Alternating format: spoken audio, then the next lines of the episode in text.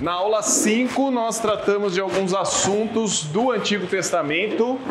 Ah, aula passada, aula 6, nós tratamos de alguns assuntos referentes ao período intertestamentário. E essa aula agora a gente vai então para o Novo Testamento tentar fechar os assuntos que ficaram ali sem completar ainda, né? Então a gente viu na aula 5 principalmente a questão do descendente do povo, do reino e do Messias, né? E que durante o período intertestamentário, então, a gente vê essas expectativas né, crescendo. Né? Aquele povo que estava ali por 400 anos, né, entre o final do Antigo Testamento e o começo do Novo Testamento, esse pessoal está escrevendo materiais e eles estão crescendo essa expectativa do Messias, de um reino, né, do, do povo agora sendo redimido, né, e do descendente que então traria fim às mazelas trazidas pelo pecado, certo? Ah, perguntas que ficaram da aula passada, alguma questão que ficou sem resolver, alguma coisa que surgiu durante a semana, se não, Vamos seguir. É, o Novo Testamento, então, nós temos 27 livros, né? E por que, que esses livros estão aí? Além dos, do que a gente falou do Antigo Testamento, né? Ah, o que que, qual que é a régua de medir? Porque os livros do Antigo Testamento são aqueles e não outros, né? A mesma régua também serve para os livros do Novo Testamento com, algumas, ah, com alguns acréscimos. Né? Primeiro, a questão da autoridade e autenticação apostólica. Então, o autor foi um apóstolo, ou foi o livro que foi escrito foi autorizado por um apóstolo, né? Essa é uma pergunta muito importante sobre a autoria dos livros que estão no, no Novo Testamento. Uh, outro ponto, né? O conteúdo ele é centrado em Cristo né? Tem que ser um, um conteúdo cristocêntrico aí nesse sentido, né? Tem que estar centrado ah, em Jesus, na obra de Jesus e como a obra de Jesus também afeta a nossa vida cristã agora, né? E como vai afetar no futuro também. Ah, então você já pode ir pensando aí, poxa, os livros que estão lá, né, no Novo Testamento, eles têm que cumprir isso daqui, né? Ah, tem que ter um autor autenticado ou o próprio apóstolo, tem que ter um conteúdo centrado em Cristo. A igreja cristã, de alguma maneira, chancelou esses livros e falou: esses de fato são os livros que são palavra de Deus, né? Ah, por que, que o evangelho de Pedro não está? Porque a gente não sabe primeiro se o autor do evangelho de Pedro foi o próprio Pedro. Começa por aí. Né? A gente não sabe, a gente não tem essa a autenticação apostólica, porque o conteúdo, por vezes, não acrescenta nada ao que os outros evangelhos já apresentaram e, por vezes, até é contraditório. Então, a igreja cristã olhou para o evangelho de Pedro e falou: não, esse livro não vai entrar nessa régua aqui. Né? Esse livro está fora. Né?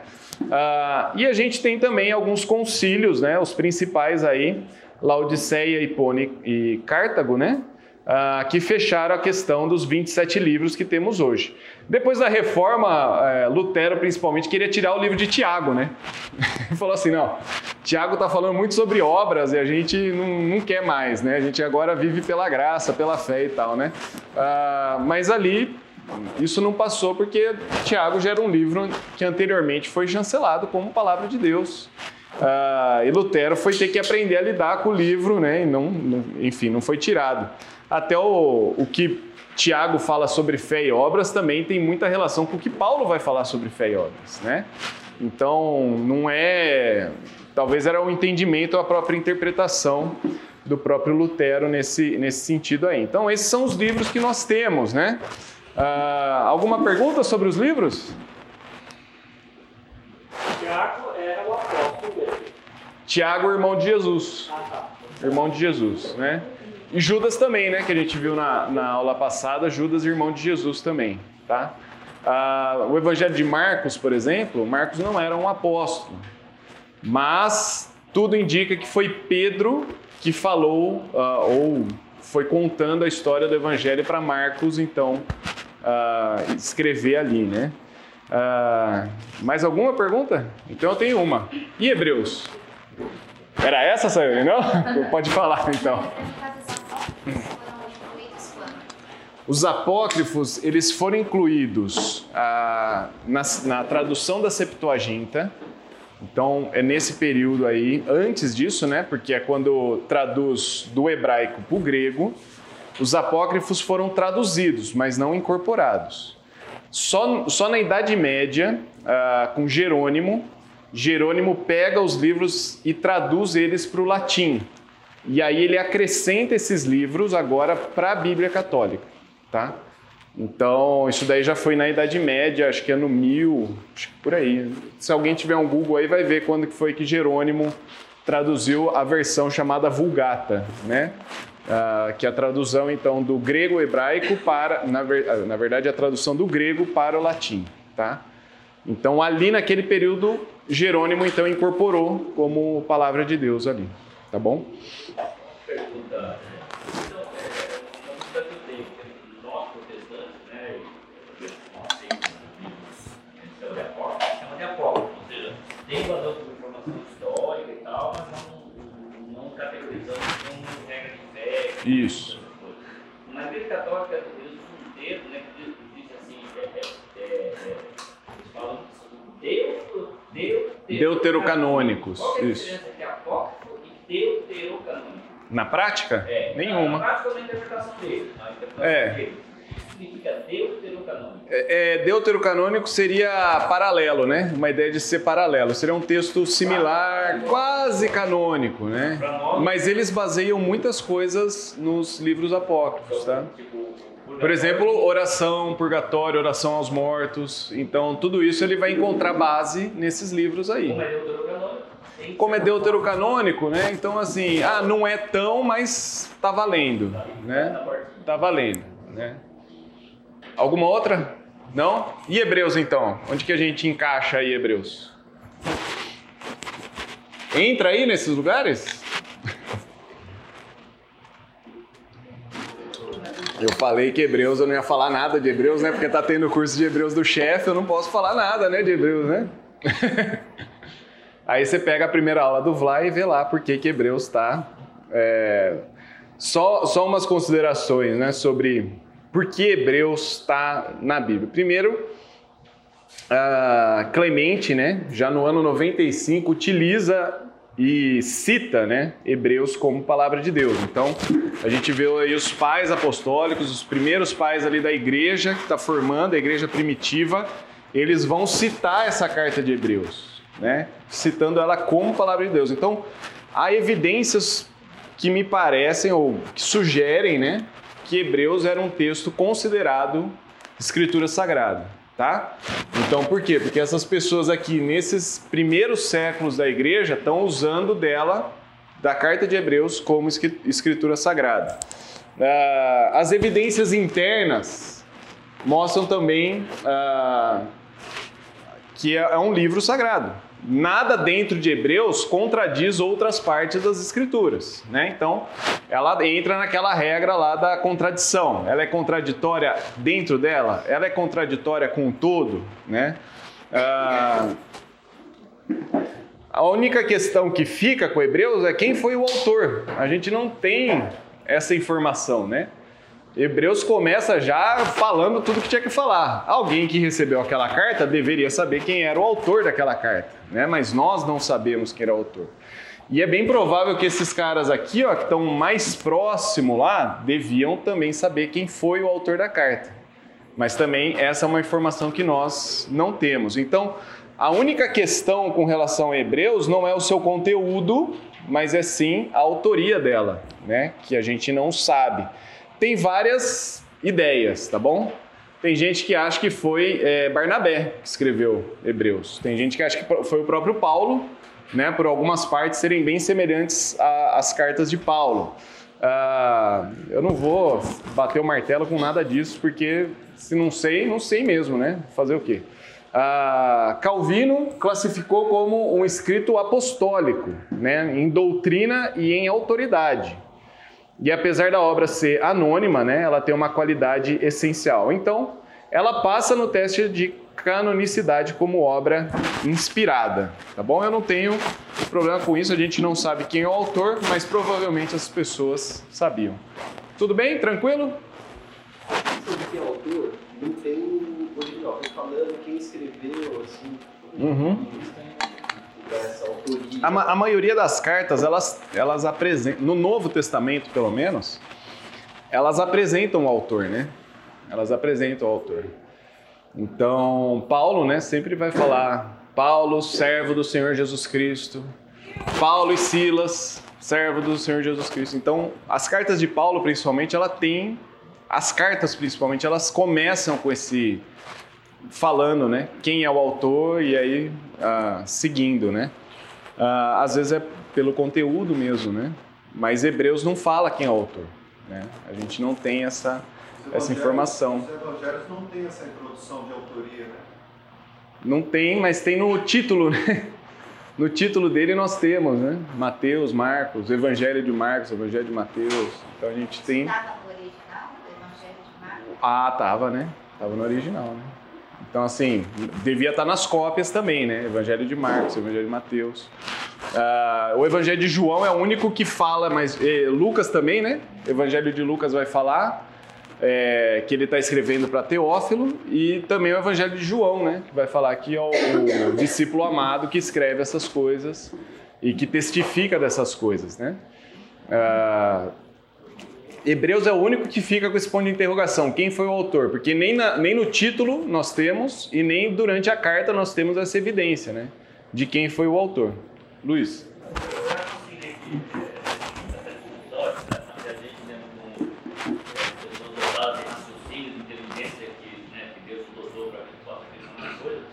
De de interessante a gente questionar essas coisas, mas acho que o parâmetro central são as verdades centrais e aquilo que a gente sente como verdade, e elas têm que concordar com tudo que conhecemos. Exatamente. Então, então, fugindo disso, tipo assim, inclusive existe até a teoria de que algumas cartas que são atribuídas a um determinado autor, não foi ele o autor que escreveu, mas ele usou o nome de tal autor para ter credibilidade, né? Como falava na conversa. Isso. Então, para poder ter ter credibilidade perante a igreja. Mas aquilo que está escrito, ela vem realmente a corroborar, ela tem, digamos assim, consonância com tudo aquilo que o Espírito Santo revela à igreja em termos de salvação, em termos de Deus, né?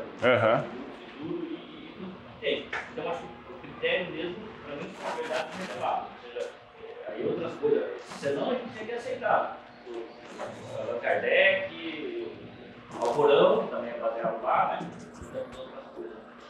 Agora também tem uma coisa para pensar que, além dos concílios da Igreja Primitiva, também tem os concílios da Igreja Católica, da Idade Média, Aham. até a Reforma, que também revisaram as autorias e Hebreus passou em todas. Passou em todas. Exatamente. Então, Hebreus não é.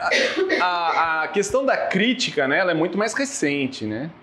Essa, esse, essa criticidade com a palavra de Deus, ela é século final do século XIX, começo do século XX, que o pessoal começou a criticar tudo. Então, até a carta, né, tá lá. Eu, Paulo, servo do Senhor Jesus Cristo, o pessoal fala. Ah, acho que não foi Paulo que escreveu essa carta, entendeu? Então, até isso, né? O pessoal que é crítico é crítico mesmo, né? É, então, Hebreus, nossa, é um prato cheio, né, para crítica textual aí, né? Ah, mas, exatamente, ao longo da história você vai vendo que foi comprovado, foi aprovado, foi comprovado, foi aprovado. E temos esse livro como palavra de Deus, beleza? E que é um livro, assim, sobre relações do Antigo Testamento constantes, né? A, gente não está tratando nessa aula, até porque está tendo o curso de, de Hebreus, mas é, é assim, o cara tá pegando mesmo, falando, ó, o sumo sacerdócio, olha aqui o Messias, olha aqui, tal, tal, tal. Então, toda hora a gente está vendo esse- esses assuntos voltando, né? Ah, qual a história, então, do Novo Testamento? Se a gente pudesse resumir o Novo Testamento, resumiria dessa maneira, né? A gente chega no Novo Testamento, o Novo Testamento não vai falar sobre criação, porque já veio lá do Antigo, né? Já foi criado as coisas. O que, que a gente está lidando agora? Com a humanidade caída, né? Então, o Novo Testamento ele já inicia com a, com a humanidade caída, né? Ah, outra coisa, né? Ah, Vai apresentar a redenção em Cristo agora. E Jesus é o Cristo. Então, essa é a história do Novo Testamento. Olha, existe a redenção para as nossas vidas e ela está em Cristo Jesus, né? Ah, agora nós vivemos entre dois mundos, né? É a ideia do já e do ainda não. Nós já somos salvos, mas ainda não estamos lá, né? Ainda não chegamos onde deveríamos, né? Ah, dá um bom uma boa teologia coaching aqui, né? Ainda não chegamos lá, né? Precisamos chegar lá. Vamos chegar lá um dia, né? Só que Deus sabe a hora que a gente vai chegar, né? Então não, não depende muito de nós. Ah, e enfim, a história do Novo Testamento vai terminar com a consumação de todas as coisas, com uma nova criação. Ah, e glória a Deus por isso, né? Então essa humanidade caída é, terá um fim, né? Haverá um fim da queda, né? Com a consumação lá no Apocalipse, tá bom? Ah, quero voltar naqueles assuntos inacabados do Antigo Testamento, né? O primeiro foi que a gente tratou do descendente. O descendente, ah, lá em Isaías 11:1, nós vemos a ideia do renovo para a linhagem de Davi, né? A linhagem de Jessé, que é o pai de Davi. Então nós vemos que ah, Isaías já dá uma dica, ó, vai vir um descendente, vai vir um descendente, mas o Antigo Testamento termina com a pergunta: e aí, acabou essa história de descendente, né? Será que vai haver alguma coisa? Porque Isaías está falando, mas o que acontece ao final do Antigo Testamento é um grande ponto de interrogação: quem que vai ser? Né? A gente não tem mais os relatos da, da linhagem aí de, de Davi, nós estamos assim tentando reconstruir um muro, tentando reconstruir um templo, tudo destruído, povos dominando a gente. Será que acabou essa ideia? Será que vai mudar essa ideia, né? Ah, e aí é muito interessante, porque os evangelhos, logo no começo deles, né, Mateus começa com a genealogia de Jesus, e Lucas, no capítulo 3, também vai trazer a genealogia de Jesus, para traçar a linha de Jesus, principalmente com Abraão, lembra? Por meio de você, todos os povos da terra serão abençoados. E também com Davi, tá? Então esses dois nomes são muito importantes aí, e principalmente, né, se tem esses daqui, com certeza tem Adão também.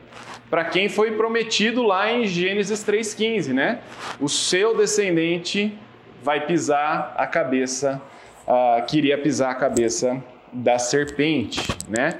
A serpente iria morder o calcanhar. Então, quando nós vemos a morte de Cristo, é essa a ideia, né? A serpente mordendo o calcanhar do descendente, mas a vitória de Cristo vai ser então a destruição da serpente. Alguém abre lá Romanos 16, 20. Apocalipse 20, o capítulo todo, a gente não vai ter condição de ler, mas é quando, enfim, a, a, o mal será destruído, né? Apocalipse 16, 20, o que fala lá? Estão acordados, hein? Muito bem. Romanos 16, 20. Em breve o Deus da paz esmagará Satanás debaixo dos pés de vocês. A graça de nosso Senhor Jesus seja com vocês. Muito bem. Então, em breve, o Deus vai esmagar Satanás, né? Então, lembrando aquele texto lá de de Gênesis, né? O que o descendente vai vir esmagar a, a cabeça da serpente. Esse é o descendente, esse é Cristo, né? Ah, então a gente vê, né, na genealogia traçando essa essa questão. Depois nós vemos, vimos aí que Jesus é esse capaz, né? Esse descendente que, vim, que vem nessa condição, né? Então no Antigo Testamento a gente não sabe quem era o descendente. No Novo, nós vemos que Jesus é aquele que virá para pisar a cabeça da serpente, né? Sua morte, sua morte foi a mordida recebida, né? Mas sua ressurreição é a vitória, né? Ah, isso daqui traz grande esperança, porque o mal terá um fim. Ah, e a, seme a semente da mulher, então, é Jesus. Com a vinda de Jesus, então, nós temos essa esperança, que um dia o mal terá fim. É, Acho que todo mundo já escutou aquela pergunta assim: se Deus é bom, por que o mal existe? Já escutaram? Já? Né? Então, assim, há diversas propostas e respostas e por aí vai. Normalmente, a pessoa que faz essa pergunta, poucas vezes ela quer alguma resposta, né? Normalmente ela só quer falar assim, viu só, você é cristão e eu estou aqui colocando ah, uma contradição impossível de ser resolvida. Ah, de fato, Deus é bom e Ele permite que o mal exista. Ele permite que o mal exista. Por alguns motivos. Primeiro, para cumprir aquilo que foi colocado. Vai vir o descendente que vai colocar fim sobre o mal. Né? Além disso, o mal ele tem um propósito. Né? Ele vai ter um propósito que é mostrar de fato que Cristo é a solução para o mal. Então, a gente tem que aproveitar uma pergunta dessa até para apresentar Cristo para a pessoa. Olha, você está achando que é assim, né? Que isso contradiz quem Deus é. Muito pelo contrário. O mal só evidencia quem Deus é. Vai haver um tempo onde o fim, uh, vai haver o tempo do fim, onde o mal terá então seu julgamento e vai acabar de existir. Né? O mal acontece nessa nossa esfera enquanto nós vivemos aqui. Mas Deus tem um propósito. E no propósito de Deus vai haver o fim para o mal. Né? Então o mal não vai durar para sempre. Vai haver um julgamento disso. Né? Então Deus é bom sim, porque Ele poderia ter condenado a gente e acabar com a nossa existência e pronto. Deus é bom porque Ele colocou Cristo, o descendente que vai vir pisar a cabeça da serpente. Né? Beleza? Perguntas até aqui, gente? Considerações? Não? Então, esse é um assunto que lá no Antigo Testamento fica em aberto. E agora o Novo Testamento ele já vem para resolver essa pendência, né? Jesus é o descendente. Jesus é aquele que vai vir para uh, acabar com o mal, né? Uh, não sei quantos de vocês assistiram a Paixão de Cristo que o Mel Gibson fez questão de colocar essa cena logo no começo, né? É, fazendo essa alusão, né? Assim, não está na Bíblia, né? Isso daí é claro que foi algo uh, artístico, né? Mas ficou coube bem, né? Que tem uma cena lá onde a serpente vem e Jesus pisa a cabeça, logo, acho que é logo no começo do filme, né? Tentando trazer essa ideia aí de Gênesis 3,15, tá bom? Muito bem, vamos falar do povo e a missão que esse povo tem agora, né? Uh, no Antigo Testamento nós vemos que Deus separa para si um povo, que é a nação de Israel né? E a sua missão era centrípeta. Na época, na, na aula, falei sobre isso, né? As pessoas vinham a Israel, né? Israel seria luz para as nações e as nações viriam para Israel e elas olhariam para Israel e falariam: Nossa, Israel é diferente. Aqui tem um Deus. E essas pessoas adoram esse Deus e tem bênçãos para essas pessoas que adoram esse Deus, né? Ah, no Novo Testamento nós temos uma mudança de perspectiva, né? Porque o povo ele é um pouco diferente agora. Ele não é uma nação, mas gente de todas as nações. E a missão deixa de ser venha para vá. Né? Então é o que está lá em Mateus 18, é, 28, de 18 a 20, e também em Atos 1, versículo 8. Quem pode ler esses dois textos? São textos conhecidos, né? Mas quem puder isso mostra bem a, a missão que Jesus dá ao seu povo logo depois da, da ressurreição dele ali. Então, Mateus 28, 18 a 20. Quem achou pode ler.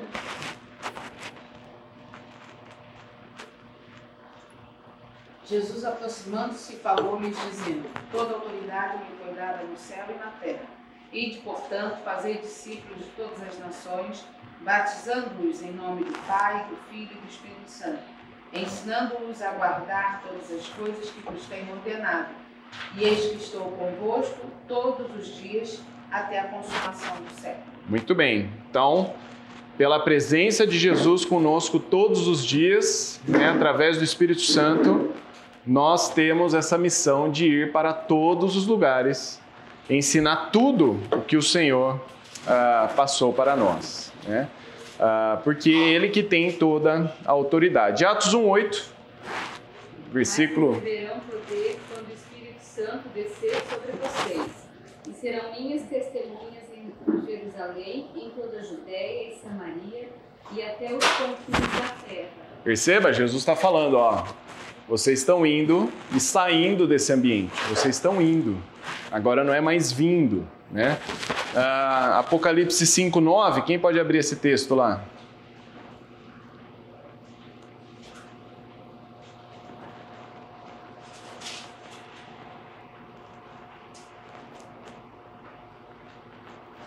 E eles cantavam um cântico novo. Tu és digno de receber o livro e de abrir os seus selos, pois foste morto e com teu sangue compraste para Deus gente de toda tribo e de toda nação. Olha só, né? Compraste para ti gente de toda a tribo, língua, povo e nação, né? Ah, novamente um texto mostrando que a missão, a obra de Cristo na cruz, né? E o que ele fez, agora não há uma nação exclusiva de Deus, né? Não há um povo exclusivo. O povo exclusivo de Deus são aqueles agora que foram comprados pelo sangue, ah, pelo sangue do Cordeiro, tá bom? E aí que eu queria entrar num estudo de caso com vocês. 1 Pedro 2. E eu acho que vai caber bem aí esse texto de 1 Pedro com relação a este novo povo e esta nova missão desse povo, tá bom? Ah, lembra lá, né? No Antigo Testamento a gente encerrou também com esse ponto de interrogação. O que, que aconteceu com o povo? O povo agora estava tudo mesclado, adorando outros deuses, vivendo de uma maneira que não era digna de Deus, né? Com a missão totalmente perdida, né? Não estavam cumprindo com a sua missão. Ah, e o, Antigo Testamento também termina com esse ponto de interrogação. E agora? Né? E agora? 1 Pedro 2, versículos 9 e 10. Alguém pode ler esse texto que está aí? Vocês, porém, são eleita, sacerdócio real, nação santa, povo exclusivo de Deus, para anunciar as grandezas daquele que os chamou das trevas para a sua maravilhosa luz. Antes vocês. Antes Pode ler o vocês nem sequer eram povo, mas agora são povo de Deus. Não haviam recebido misericórdia, mas agora receberam. Muito bem. E olha só que interessante, né? Cada uma dessas palavras aí, ó, geração, sacerdócio, nação, povo, não eram povo, agora são povo, não tinham misericórdia, agora receberam, tem algumas referências com relação ao Antigo Testamento, né? Ah, raça eleita, temos aí Deuteronômio e Isaías falando sobre isso. Sacerdócio e nação santa, temos o texto de Êxodo, Deuteronômio, Isaías. Ah, povo exclusivo, Malaquias 3,17. Não eram povo e não tinham misericórdia, para serem povo e receberem misericórdia, é o texto de Oséias, Oséias 1,9 e 2,23, tá bom? Ah, a gente vai entrar com alguns detalhes em alguns deles, mas só seguindo a nossa metodologia aí, né? Ah, existe um contexto né, no Novo Testamento para Pedro usar isso. Primeiro, Pedro está fazendo a sua carta, né? Onde ele saúda ali os, os eleitos do Senhor, né? Então, pessoas de todas as tribos, povos e raças, né? Estão recebendo essa carta de Pedro, né? Ah, Pedro então vai dividir, né, falando nessa primeira parte da posição privilegiada que nós temos por conta da salvação. E aí, nesse miolo do livro, né, ah, como nós, como a vida do crente precisa refletir o caráter de Deus, e em especial essa passagem. Né? Os crentes devem perceber seu novo papel na sociedade como uma comunidade espiritual escolhida por Deus. E aí ele vai seguir, né? Ah, os relacionamentos terrenos devem refletir essa nova perspectiva agora que o crente tem, né? Até os sofrimentos devem ser vistos à luz de Cristo. E agora e vai encerrar, né, falando do amor e humildade a Deus para vencer o inimigo, né? Então, essa passagem que está falando de quem nós somos, né, desse novo povo, está bem no miolo aí, quase da carta da carta de Pedro, né? Segundo as classificações que vimos, né, de usos feitos no Antigo Testamento, esse contexto segue a ideia de protótipo. Qual é a ideia do protótipo? A gente viu acho que na aula 4 isso, tá? A ideia do protótipo é o seguinte: é uma série de versículos do Antigo Testamento que o autor do Novo Testamento usa para fazer o seu ponto, para marcar o seu ponto, para mostrar uma ideia que está agora se fortalecendo no Novo Testamento. Paulo faz isso em Romanos 3, versículo 10 em diante. Ele vai citando um versículo atrás do outro para mostrar que todos somos pecadores. Né? Ele vai concluir isso ah, em Romanos 3, 23. Todos pecaram e carecem da glória de Deus. Mas do 10 até o 16, se não me engano, é um versículo atrás do outro. Não há um justo nenhum sequer, não há ninguém que faça o bem, não há ninguém que conheça Deus. Só fazendo citações de texto do Antigo Testamento. E Pedro está fazendo isso aqui, né? Ele está pegando, ele não tem uma citação direta, mas ele tem alusão a termos do Antigo Testamento para mostrar, para ter esse protótipo, né? Então o Antigo Testamento está formando uma ideia para o Novo Testamento. Uh, os textos do Antigo Testamento, então, são base para algo mais amplo, mais completo e mais desenvolvidos que estão no Novo Testamento. Por exemplo, né? raça eleita. Então, Deuteronômio 4:20 vai falar do povo da herança. Deuteronômio 7:6 fala que escolheu para ser o seu povo próprio. Isaías vai falar que é o povo que formei para mim. Todas essas ideias de eleição de Deus, tá? Deus elegeu esse povo, essa raça. Uh, Israel foi eleita como povo, mas essa característica agora vai ser expandida, tá bom? Porque agora aqueles que creem na pedra angular, pega o texto anterior ali, tá bom? Então, 1 Pedro capítulo 2 vai falar da pedra angular, aquela ideia tipológica que a gente falou, né? De dividir as pessoas que creem na pedra angular que é Cristo daquelas que não creem. Então, aqueles que estão crendo que Jesus é essa pedra angular, ah, agora fazem parte dessa geração eleita. As pessoas que agora creem em Cristo, elas não precisam virar judias ou entrar para o povo de Israel, não, porque agora elas fazem parte desse novo povo de Deus, ou melhor, desse povo que agora ah, é a sequência, a expansão do que era o povo de Israel tá bom? Uh, o sacerdócio real, Isaías 61, 6. Serão chamados sacerdotes do Senhor. Êxodo 19, 6 fala que o povo de Israel seria um reino de sacerdotes. E agora, uh, o povo também tem um papel sacerdotal de mediar a palavra, ou seja, eles proclamam a palavra de Deus, vão falar da palavra de Deus uh, e levar a salvação às pessoas que ainda não conhecem, para todos os povos. Né? Quem vai ter esse papel agora? Não é Israel, agora é a igreja que tem esse papel. A igreja, como reunião dos santos, nós temos como igreja esta função, esse sacerdócio real, né? Ah, que foi até uma ideia que voltou com a reforma também, né? O sacerdócio de todo crente. Todo crente ele tem esse papel sacerdotal. Você tem um papel sacerdotal dentro da sua casa, quando você media a palavra com o seu filho, quando você leva o seu filho a confessar os pecados, a pedir perdão dos pecados. Você está fazendo um papel sacerdotal dentro da sua casa. Não precisa ligar para o pastor, pastor, então, meu filho desobedeceu, você pode vir aqui, né, e falar para ele? Não, você, eu, todos nós temos esse papel dentro da nossa casa. O homem, né, principalmente, tem esse papel sacerdotal dentro da sua casa, de ensinar a palavra do Senhor. É, já vou lá, Luiz. Ah, além disso, né, a Bíblia vai falar de diversos uns aos outros que nós temos. Né? Aconselhar uns aos outros, ensinar uns aos outros, confortar uns aos outros. Né? Então, novamente, esse papel sacerdotal da igreja. Vai lá, Luiz.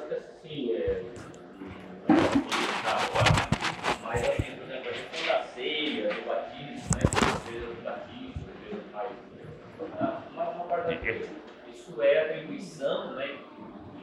de pastores e ministros autorizados. Sim. Então, vamos supor que está um missionário lá no sul da Amazônia, que não é nem pastor, é um missionário do tempo comum, elevado. Ele pode batizar, pode ministrar ceia, sendo crente em Jesus Cristo? Ah, sim. Eu acho que sim, não tem problema nenhum.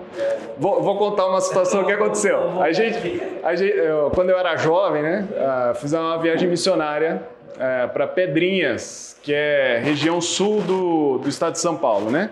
Pedrinhas é na ponta sul da, É, ilha, ilha Cumprida, é isso. E lá tem o trabalho missionário da MEAP, eu tinha, não sei como é que anda hoje, né? É, então. E o, e o pastor que tá lá, pô, cara missionário, né? Trabalhando duro, tal, tal, tal. Chegamos lá, chegamos o, o grupo e o Fábio, na época, era o pastor de jovens. É, o Fábio já foi jovem também, eu já fui jovem. Então... E o Fábio era o pastor de jovens. E ele chegou e falou assim: graças a Deus que você chegou. Então a gente vai marcar ceia e batismo, porque você está aqui. E a gente ficou assim, né? Falou assim, eu nunca tinha escutado isso, né? Nunca tinha escutado. Mas todo o tempo que ele estava lá, ele nunca ministrou a ceia e nem batizou ninguém. Por quê? Porque foi dada alguma orientação de que só um pastor poderia fazê-lo. E ele, e ele então ficou um tempão sem fazer a ceia, sem ministrar a ceia. É, eu, eu não vejo. É, não tem no texto bíblico nada. Inclusive, Paulo fala para a gente não deixar de fazer, né? Então, se a gente está em pecado, precisa confessar o pecado, então tomar a ceia do Senhor. Então, é, essas ordens assim parecem muito mais ligadas a alguma tradição religiosa do que necessariamente. Se, só, só um parênteses, voltando ao texto que a gente viu de Mateus 28 batizando em nome do Pai, do Filho e do Espírito Santo. Quem que vai batizar? Aqueles que estão cumprindo a missão. Cumpriu a missão, pode batizar. Ah, Felipe, né? Felipe vai batizar o eunuco ali, cara. Pô, achou um riacho lá, bora batizar o cara. Né? Então, assim, é, eu, eu não vejo base nas escrituras, isso parece mais uma tradição religiosa. Claudinha. Porque a Ah, ceia desculpa. e a... Não, você depois. a ceia e o batismo tem a ver com quem está recebendo, não quem está fazendo. É, tem a ver com ela, o que o coração dela, se converteu, quer ser batizada. É isso. Absolutamente não tem assim, nada a ver com a pessoa. Eu, eu acho que havendo irmãos, havendo uma igreja, eu acho que tá dentro. Tá dentro, né? Não, você falou o que eu ia falar, a coisa foi virando institucionalidade. Isso, isso. Tanto é que na reforma tem essa, essa volta e chama atenção. né? Um Exatamente, exatamente. Então não é, é, né? Vamos chamar aqui o pastor para orar, porque se o pastor orar, a coisa vai acontecer, Vira um pajé, né? E- exatamente. Meu irmão, você pode orar, né? Eu já recebi, né? Uma pessoa uma vez ligou e falou assim: é, tem uma vizinha de uma amiga que ela tá doente, você pode vir falar de Jesus aqui para ela? Eu falei: olha, posso, claro que eu posso. Eu nunca vou recusar um convite desse. Mas se é sua amiga, se é sua conhecida, o que impede você de falar de Jesus para ela? Né? O que eu falar e o que você falar, se é a palavra de Deus, se é o evangelho verdadeiro, é, o mesmo, é a mesma coisa, né? Não é porque o pastor está lá que mudou agora, né? Que agora, nossa, pessoa. Não. Você está do lado, você tem esse papel, você tem essa missão. Gente, intervalo, senão a gente não, não tem energia para o restante, né? Seguindo aqui, ó, nação Nação Santa. Mais dois textos aí sobre a Nação Santa, né? Qual que era a ideia? Que o povo de Israel foi separado para um propósito. Isso significa ser santo, né? Separado para um propósito. Os crentes agora são um povo santo, separados para o propósito do Senhor propriedade exclusiva. Era um povo próprio, propriedade particular. Malaquias vai falar de um tesouro particular, né?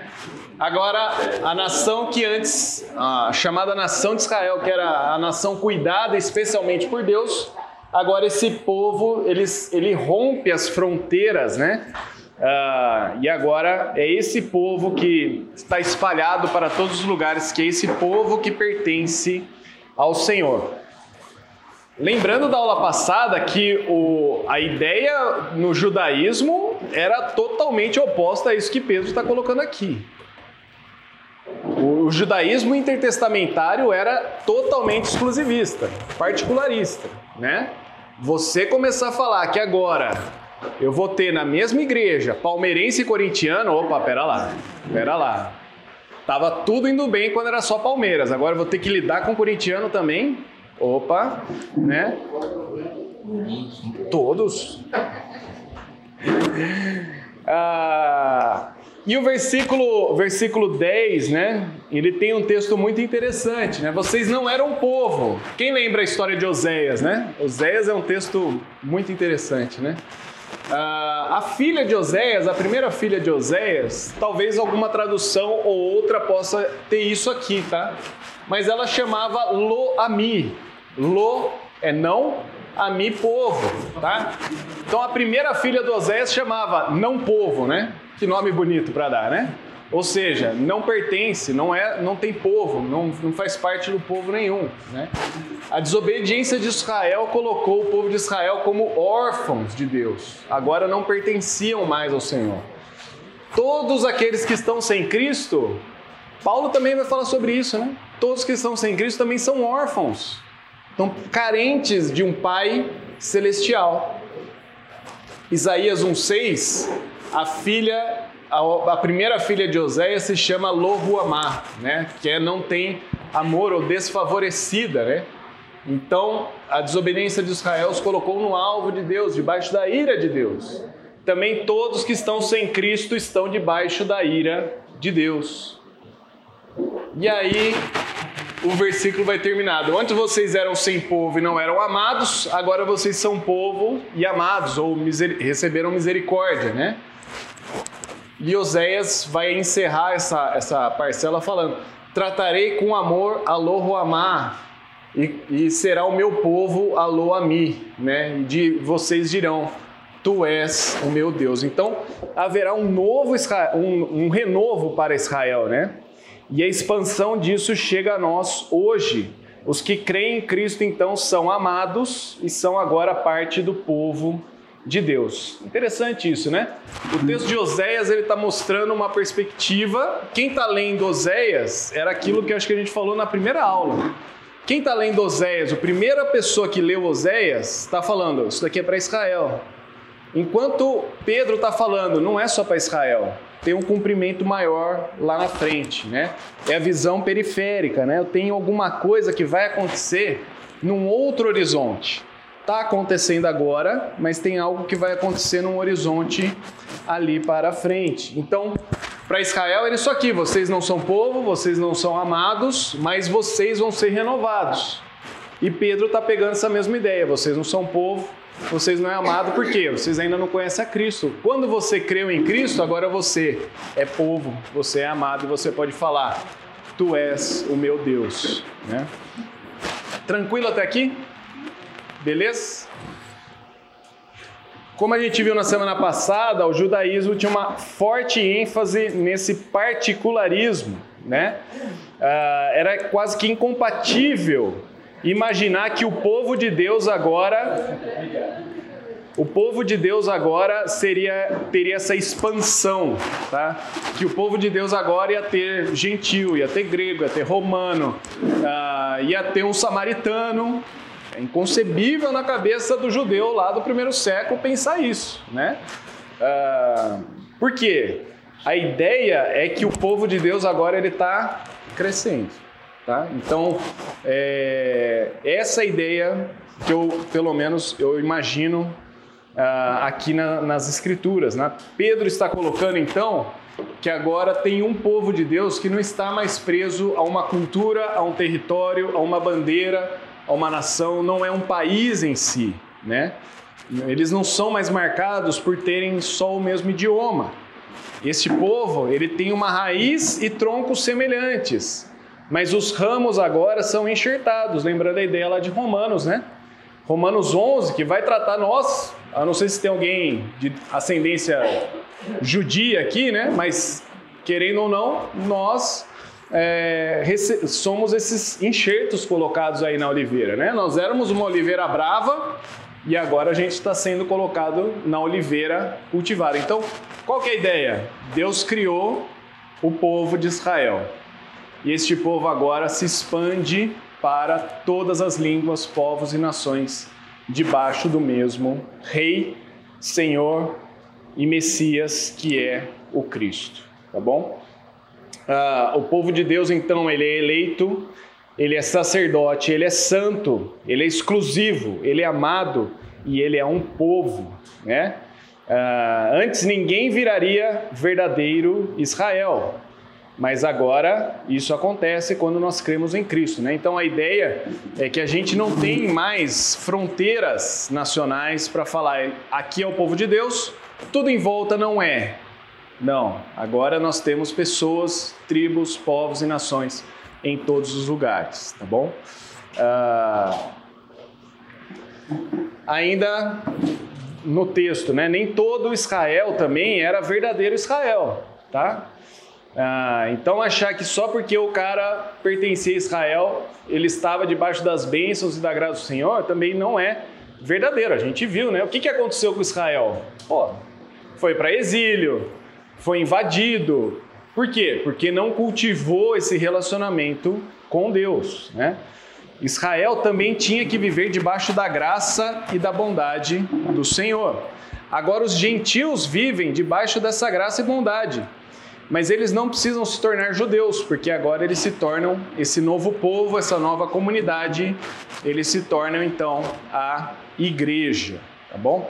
Lembra que Jesus fala, né, que na, na era vindoura virão pessoas, a, a rainha do sul vai vir e tomar os lugares de honra, Lembra um texto assim?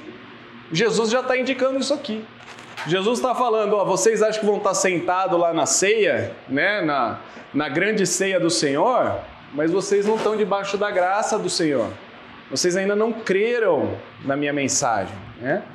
Ah, no Novo Testamento, então, temos este povo formado por gentios e judeus, aqueles que não rejeitaram a pedra angular. Eles agora vivem debaixo do senhorio de Cristo para o seu reino, tá bom? Ah, para que isso? Por que, que Deus então escolheu essas pessoas? Eu, você, né? Poderia ter escolhido outras, poderia, né? Poderia escolher gente mais inteligente, mais bacana, né? Ah, que falasse melhor alguma língua. Por que, que ele nos escolheu? Porque está lá no versículo 9: para anunciar as grandezas daquele que nos chamou das trevas para a sua maravilhosa luz. Esse é o propósito deste novo povo. Este novo povo, formado por aqueles que creem em Cristo, eles, além de serem um povo novo, nesse sentido, né, um povo vindo do alto mesmo, eles têm uma missão, que é então anunciar as grandezas do Senhor neste mundo de trevas, né? ah, o povo de Deus tem essa missão. Né? A cruz nos faz agora povo de Deus com este propósito: fazer com que gente de toda tribo, povo, língua e nação se tornem agora povo de Deus. Né? E aí, uma pergunta aí para a gente pensar, né? Como é que nós temos realizado esse papel de povo de Deus? Né? Ah, eu acho que por vezes a gente também tem essa perspectiva que a missão ainda é centrípeta.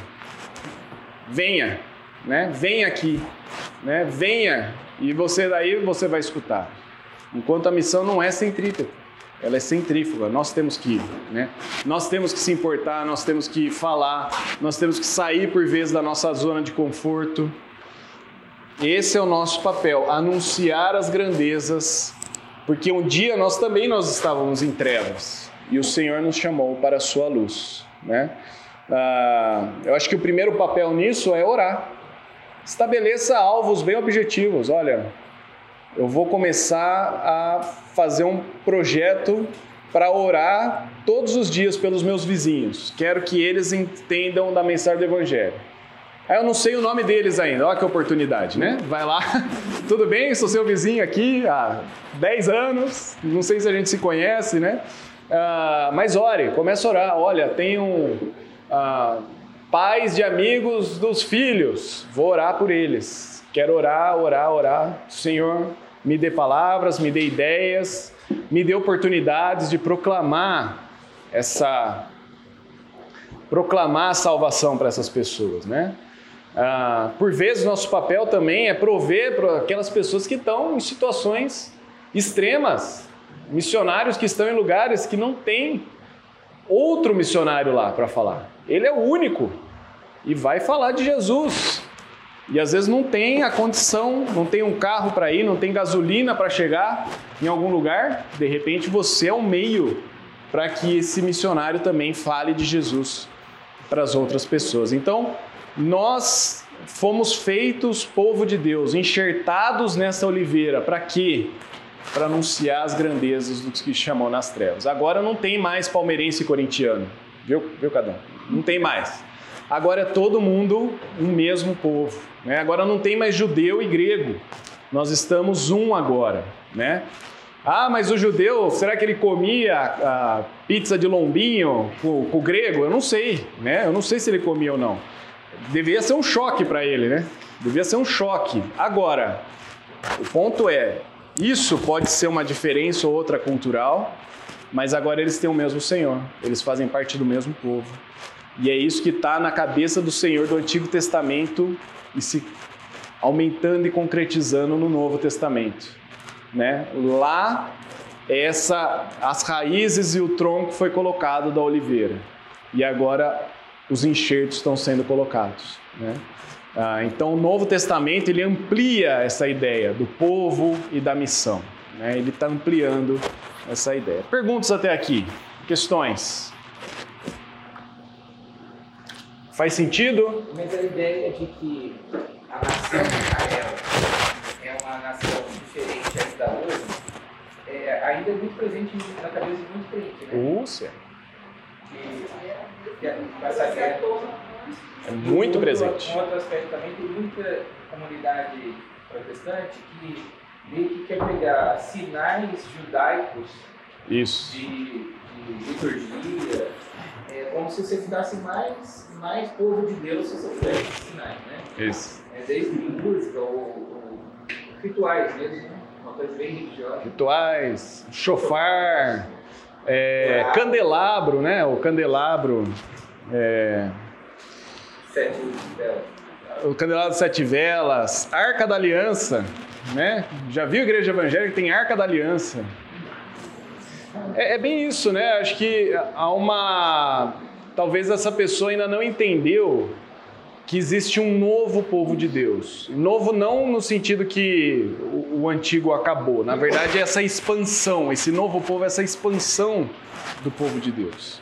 Agora, agora a gente não precisa mais tocar chofar, nem Arca da Aliança. Isso daí são as sombras do Antigo Testamento.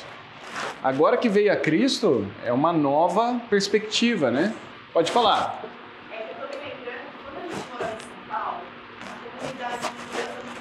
Sim. Então, um dia a gente foi que chegou na nossa casa uma cartinha dos judeus cristianos. Eles confundiram o sobrenome do André com o sobrenome de Deus. Ah, é? É, porque o sobrenome dele é Dexter. Eles fizeram isso do Beck Stein. Então, eu achei isso muito interessante que a maneira deles de fazer isso, de chamar os outros de Deus, vez mais Jesus. Interessante. Eles fazem assim, de uma maneira mais discreta, né? Aham. Muito discreta. Então, eu acho muito bacana ver que os judeus cristianos, esses crentes, eles têm se movimentado com a comunidade. Interessante. Muito bom. Muito bom. Mas é isso, a gente, a gente não precisa cumprir esses procedimentos, né? Porque agora somos um novo povo. Vai, Dante. É, esse é um aspecto muito importante que eu de hoje, né, vai falar, né? Sim. Ou é, exato, é, essas, essas formalidades né, com os rituais eram sombra de Deus. Então, toda, todo o objetivo de explicar quem Deus era, a sua obra na primeira aliança, se cumprir em Cristo. Isso. Só que fala, trazer essas figuras é a mesma coisa que ficar olhando para a sombra depois que tem o real. Isso. Agora, a, nação de Israel nunca vai deixar de ser, enquanto existirem céu e terra, em Jeremias, nunca Israel vai deixar de ser uma nação diante de mim do Senhor. Então, e há um propósito para eles, futuro, inclusive, como os Romanos 11. Então, a, os, os gentios estarem enxertados, a promessa lá em Abraão, Aham. na oliveira boa, enfim, até que haja chegada à plenitude do gentio. Isso. E aí todos ser salvos. Então, é, as pessoas de fato confundem né, essas questões de, ah, então vamos ser judaizantes, então vamos trazer as, a- as figuras e as sombras, porque se Deus um Israel. Quer dizer, há uma confusão de conceitos, né? Uhum. Mas nós não podemos tirar Israel da Bíblia. Ah, a igreja não substitui Israel, ela está na função dele como canal de bênção. Então, porque também a gente cai do outro lado, né? Eu, eu, nós ouvimos recentemente de líderes evangélicos dizendo, não, Israel passou na história. E é isso que a Bíblia diz. Se pegar Romanos 11, no final, Deus vai voltar para cá. Então é. No, na semana passada a gente tocou alguns desses assuntos aqui, né? E agora, Israel ainda é ou não é? Ah, tem visões escatológicas diferentes, tá bom? Tem pessoas que vão falar, já foi, tem pessoas que vão falar que não foi, tem vai tratar, não vai tratar, já. Enfim, não vou entrar nos méritos de cada uma dessas questões, senão a gente vai fugir do nosso assunto. O meu único ponto é, inclusive Israel precisa de Cristo. Israel precisa de Cristo, né? Então, assim como aqueles palestinos precisam de Cristo, assim como o Hamas precisa de Cristo, Israel também precisa de Cristo. O que eu vejo hoje também, não, Israel é o povo de Deus e pronto, acabou. Não, eles precisam de Cristo. Eles precisam entender quem é Cristo, né? Por quê? Porque hoje é isso que nós temos, é esse povo expandido fora das fronteiras, né? E, e- e é esse povo de Deus, eu, você, um judeu, ah, um palestino, que reconhecer que Cristo é o Messias, esse é o povo de Deus. Então, ah, a nação de Israel também precisa de Cristo. Né? Missionários também precisam ser enviados para Israel, para proclamar as bênçãos de Deus para lá. É, sobre como vai tratar, se vai tratar, isso daí é outro assunto, a gente vai longe nesse assunto, né? Agora, senão a gente não vai, mas é isso, né? É isso. Precisa, é, acho interessante uma ideia dessa, né? De ver quem é judeu e tentar fazer esses links. Olha, né? Ah, existe tanta coisa no Antigo Testamento apontando para Cristo, né? Ah, que fica, fica claro que é lá, né? Vai lá, Luiz. O você falou né? Eu acho que há um certo sentimento, né, de proteção do projeto, que tende a supervalorizar a questão de Israel, tal, e tal. Eu, eu creio, aqui está escrito na Bíblia, eu creio, eles são especiais no sentido que eles realmente foram o povo que né, foi destinado por Deus, foi eleito por Deus, por Deus, através do qual agora nós, como igreja, aí concordo com você, que a gente vai tentar, que é um ponto que tem chamado muita atenção. Nós temos um público que também é uma nação que nós vamos evangelizar, que são, é, entre aspas, aí, evangélicos, que é algumas outras correntes que estão longe de ser evangélicos. Sim. entendeu? Que não é baseado no fundamento da Aham. né, daquilo que nós cremos, e estamos extremamente equivocados. Né? Eu não vou citar aqui o nome do erro, porque não é o caso, mas que crê que, que além da graça né, absoluta, soberana de Deus, você precisa fazer outras coisas para ser salvo, está fora. Sim. Está fora. Sim. Então, se você começar a listar aí, tem um monte. Isso. E que foi, e que foi o erro, inclusive, do pessoal do período interte- intertestamentário. Se nós cumprirmos tudo certinho, nada de ruim vai acontecer. E a adoração ficou em segundo plano. O que, que era adoração agora? Adoração é o que, que o rabino tal falou, é isso que eu vou cumprir. O que, que o fariseu tal falou, é isso que eu vou cumprir. A palavra de Deus ficou para trás. Adorar a Deus ficou para trás, né? Foi a troca da ortodoxia pela ortopraxia. As coisas elas caminham na adoração para a prática. E o pessoal trocou para a prática, então vamos ver, né? Precisamos praticar a coisa, né?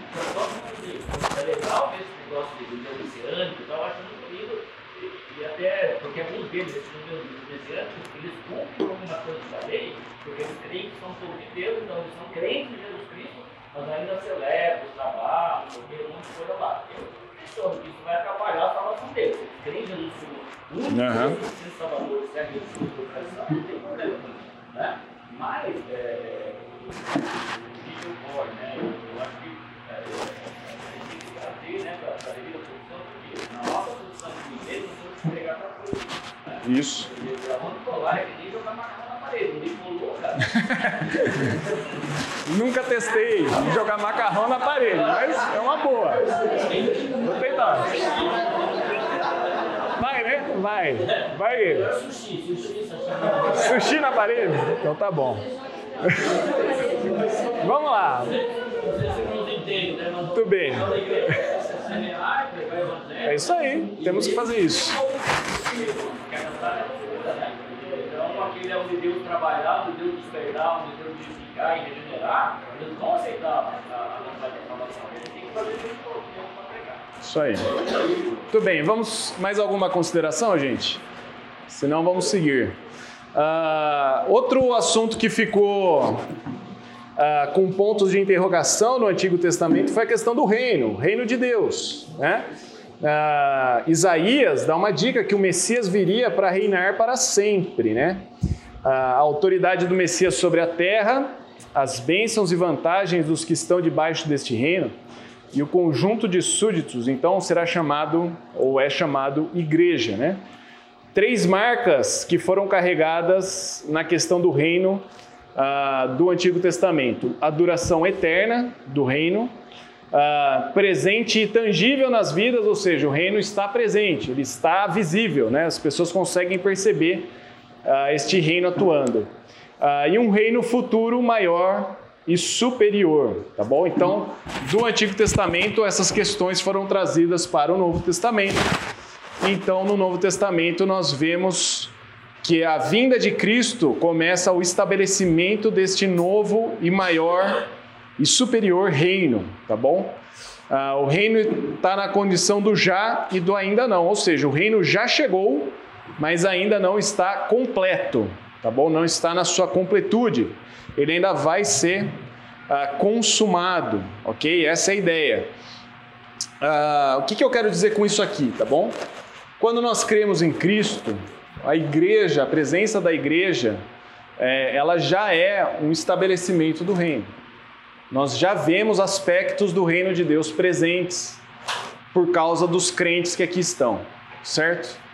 Ah, você vê que o crente que vive de uma maneira agradável ao Senhor, que é um crente verdadeiro, ele deveria estar atuando na sociedade dessa maneira, onde as pessoas vão começar a perceber esse reino sendo estabelecido.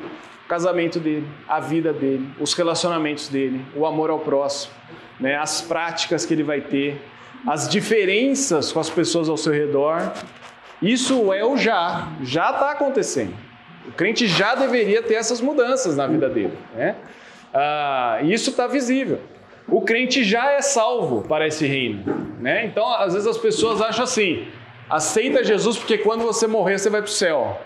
Não, não é quando você morrer você vai para o céu. Aceita Jesus porque sua vida já mudou agora. Ela vai ser consumada ou completada no céu. Mas a ideia é que o reino de Deus, ele já passa, está presente. Né? A sua salvação já está sendo presente, atuando. Né? Ah, eu não sei quantos de vocês lembram aquela música né, do ah, Sou livre, como é que era? Sou livre do poder do pecado, da presença, como é que era? Quem gosta de cantar vai lembrar essa aí, né, Cadão? Como é que era essa aí? Sou livre.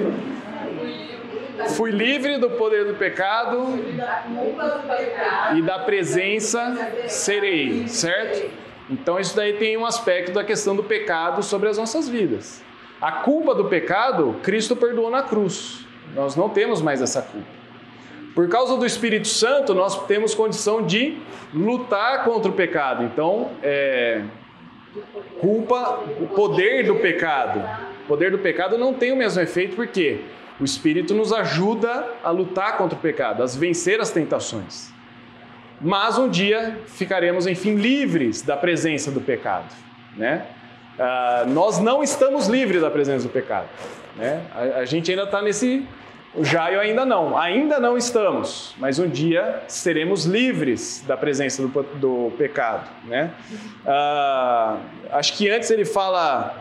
É, acho, acho que até anotei essa música aqui em algum lugar e esqueci totalmente dela agora. Mas tudo bem. Ah, é do Ever? Eu não sabia não. Ele era ruim de piada, mas era bom de música. Bom, muito boa a música. Né?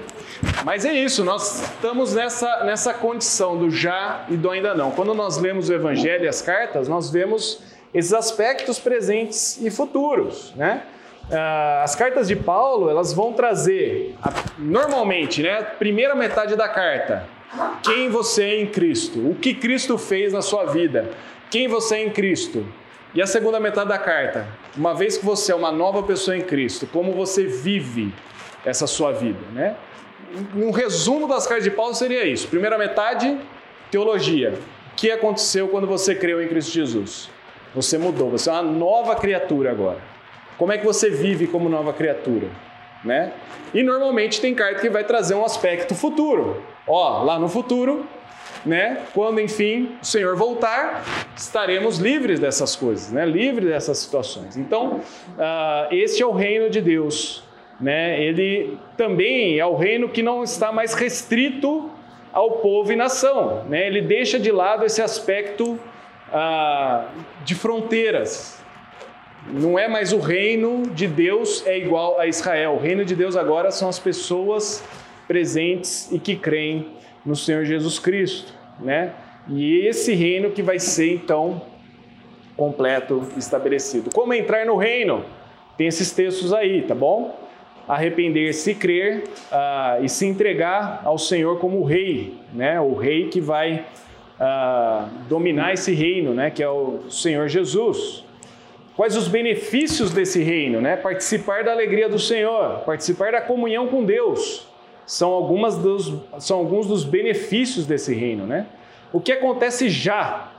Ah, já acontece o perdão e o pertencimento ao Senhor, né? Aquelas parábolas das coisas perdidas, né? Ah, da moeda, da ovelha e do filho perdido. É isso, né? É, perdão e pertencimento. Né? Você, você pode ter caminhado por caminhos tortuosos, mas uma vez que você crê em Cristo Jesus, você continua pertencendo a esse Senhor. Isso já acontece quando você tem o perdão dos seus pecados. Né? A justificação e a misericórdia também são coisas que já acontecem. Eu lembrei a parte. Justificado eu fui, santificado eu sou, glorificado serei, né? Então é bem isso, né?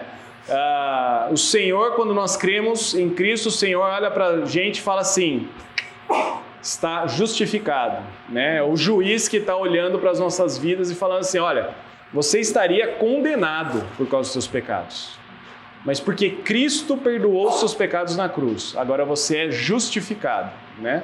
Isso acontece já, agora. Como é que a gente vive nesse já e ainda não? Santificação. Minha vida agora tem que refletir essa nova vida que eu tenho com Deus. Mas um dia, então, nós seremos glorificados, nós não teremos mais problema nenhum, estaremos para sempre com o Senhor na presença dele, que é o que vai acontecer por lá, né? Ah, o que ainda não aconteceu no reino? A aplicação total da justiça de Deus certo? Nós ainda temos o mal presente no nosso mundo? É, se você vê o jornal um dia, você já vai perceber que sim, né? O mal ainda está presente no mundo. Um dia isso vai acabar. Nós ainda temos um corpo que está se desfalecendo, né? Ah, sim, né? Então, um dia não estaremos mais nessa condição, nesse corpo que está apodrecendo, né? Cada dia que passa. Nada contra, tá, gente? Não estou falando mal de ninguém, tá bom? É uma percepção apenas, tá? Ai, o professor falou mal de mim. Não, não falei mal de você. Falei mal de mim também, né? Nosso corpo está desfalecendo, certo? A morte está cada vez mais próxima. Essa é a questão. Mas um dia vai haver uma condição onde não haverá mais morte, nem choro, nem tristeza. Então, esse é o ainda, ainda não chegou lá. Oi? Essa, essa visão tem que fazer um ajuste também na percepção de país, né? Ah, eu ia, eu ia chegar nisso aqui, ó. Eu sou mais nação um indiano convertido Isso, do que um índio de Barão Geral, isso, é onde eu nasci. isso. É, essa, essa ideia do reino, ela tem que tem que estar bem presente na- nas nossas vidas mesmo, né? Porque o reino de Deus, ele tem os seus súditos usufruindo das bênçãos do já e que vão ser e vão participar dessas bênçãos de maneira ainda maior no futuro, né? Ah, no futuro esse reino está, será totalmente estabelecido, né? Ah, eu queria falar disso aqui que você falou. Nenhuma tentativa humana, política, religiosa de estabelecer este reino terá sucesso. Vamos lá. Alguém, alguém já escutou falar de ah, missão integral? Conhecem o termo? Missão integral? Missão integral. Missão integral gosta muito do tópico reino de Deus, tá bom? Qual que é a ideia deles? A ideia deles é que é o crente e sua presença vão trazer o reino de Deus em todo lugar e mudar a vida de toda pessoa integralmente. Até aí, concordo, né? Eu vejo que é isso mesmo. Como a missão integral vai agir? Muito bem. Tá vendo que tem sujeira ali no bairro? Então a gente vai varrer este bairro aqui, vai deixar ele limpinho, porque assim as pessoas vão perceber que Deus existe e que Jesus morreu na cruz por elas. Ah, vamos criar uma ONG aqui para ajudar as pessoas a entenderem mais de matemática e então elas vão crer em Cristo Jesus. Vamos fazer. A, a ideia da missão integral é que você vai fazer tantas ações que o reino de Deus vai ser estabelecido na comunidade, ao seu redor, numa, numa favela ou num bairro nobre, onde for que seja, a sua ação vai ser tão presente que o reino de Deus vai ser estabelecido ali. Qual que é a minha crítica com isso? É que você está querendo causar o reino de Deus acontecendo num lugar onde as pessoas nem sequer entenderam quem é esse rei, quem é o rei do reino. As pessoas não entenderam. Elas estão indo lá na ONG aprender inglês, mas elas ainda não entenderam que é o rei desse reino. Né? Ah, então há um aspecto interno desse reino também. Tá? Há um aspecto interno desse reino. Ah, e a minha crítica à missão integral é muito isso. Quando a pessoa começa a fazer uma série de ações, a pergunta que tem que ser feita é: essas ações, elas estão levando as pessoas a um arrependimento, a crer na mensagem do Evangelho, a reconhecer o Senhor como o Rei? Ou será que essas ações estão levando elas apenas a uma elevação social? Porque se é só uma elevação social, é uma tentativa de fazer o reino de Deus nessa questão humana, política, religiosa. Assim. Fez sentido para vocês ou compliquei mais ainda? Luiz. É, eu tenho experiência com isso, a congregação que eu frequentava lá em São Paulo, né? É, um monte de coisa, só que chegou uma hora que a gente exauriu, né? Serviço sabático, que fazia uma congregação pequena, né? De seis, sete famílias, chegou 20, 30 cestas básicas, naquele dia a igreja enchia, depois o povo enchia, né? Uhum. Enchia da cesta básica mesmo, um monte de gente.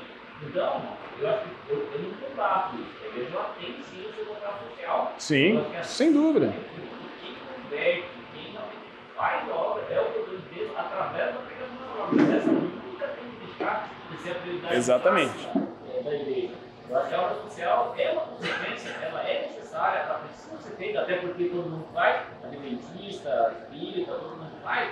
E a igreja, ela não pode ficar, não no sentido de que isso seja, é, digamos assim, ah, vou evangelizar através do curso de informática, vou evangelizar, né? Eu acho que isso é válido. Aham. Então. Exatamente. Eu acho que ela deriva muito da teologia da libertação. Sim, ela, ela Foi a vertente evangélica aí da, da teologia da libertação. E a ideia é essa: você vai trazer tanto bem de alguma maneira que o reino de Deus vai ser estabelecido. Então é quase assim: estou forçando o reino de Deus nessa situação, tá bom? E as pessoas ainda não entenderam quem é o rei desse reino, que elas são súditas, que elas precisam se arrepender dos seus pecados. Elas estão ali participando. Isso não pode evitar que o cristão faça suas ações sociais. Então tem o outro lado do pêndulo. Ah, sou tão contra a missão integral que eu não vou nem ajudar ninguém nunca mais, então. Não. Esse é o outro lado do pêndulo, né? Eu acho que nós temos papéis sociais e por pertencermos a este reino, nosso papel social deveria ser superior, inclusive, né? Porque a gente não está só preocupado com a cesta básica que a pessoa vai ganhar, porque a cesta básica vai acabar depois de um mês. A gente está preocupado com a condição eterna dessa pessoa também. Charbel. Educação social, arte, educação, direito, isso civiliza, Isso. mas não converte. Não, não converte. E uma sociedade civilizada também precisa de conversão. Precisa de conversão, né? Ah, Onde vocês acham que tem menos evangélicos no mundo? Na Europa ou na África? Na Europa. Na Europa tem menos evangélico que na África. Tá? Por quê? Que é isso? É a sociedade civilizada, somos superiores, tal. Né? Chegamos num ponto e você vai em qualquer país lá, se tiver 2%, 3% de evangélico, é muito. Que é quase um país árabe, que um país árabe tem, né? Então é isso. Você ascender socialmente não traz o reino de Deus, tá bom? Isso, isso é muito claro, tá? Uh, o reino de Deus não é uma tentativa humana, política ou religiosa, né? No, no, nossa, gente, a aula voa, né? Então, essa, essa é a condição. Uh, George Eldon Led, ele termina a teologia bíblica dele falando que a Bíblia termina com uma sociedade redimida, vivendo uma nova terra purificada de todo mal, com Deus vivendo no meio do seu povo. Esta é meta a longo prazo da história da redenção. Esperamos por esse dia. Esperamos por esse dia. Pessoal, é... aula que vem, a última aula. E eu queria tratar de estudos de caso, tá bom? Por isso eu vou fazer uma votação. Ó, faltou falar do Messias, hein? Eu vou deixar esse material na, no site. Depois, se faltar alguma coisa, a gente fala. Olha quanta coisa. Vamos lá. Vamos fazer uma votação. Tem quatro assuntos. Talvez a gente consiga falar de dois. Talvez eu retome a ideia do Messias em algum lugar aí.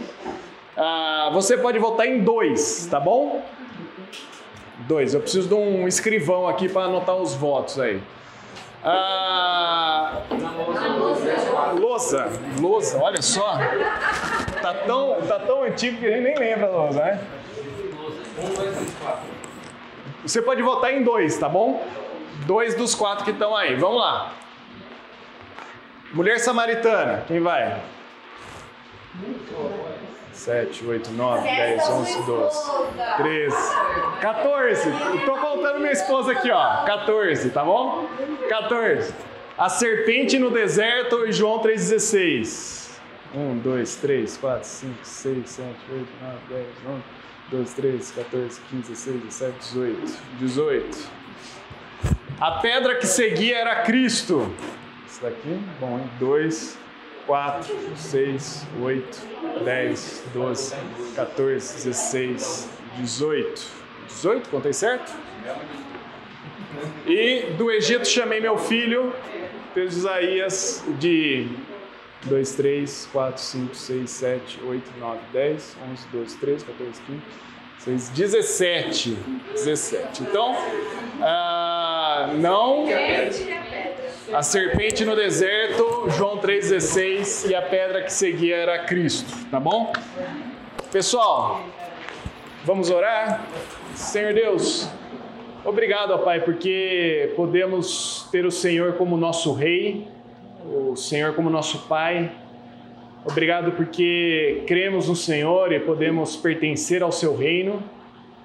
Obrigado porque somos Teu povo, Deus. Obrigado porque o Senhor é aquele que nos guia, que o Senhor nos ajude a vivermos uma vida ah, que se preocupe com as pessoas, que proclame a tua salvação, proclame a mensagem de salvação para as pessoas, proclame o teu reino e que mais e mais pessoas de todas as tribos, línguas, povos e nação venham a reconhecer ao Senhor e se tornarem irmãos conosco.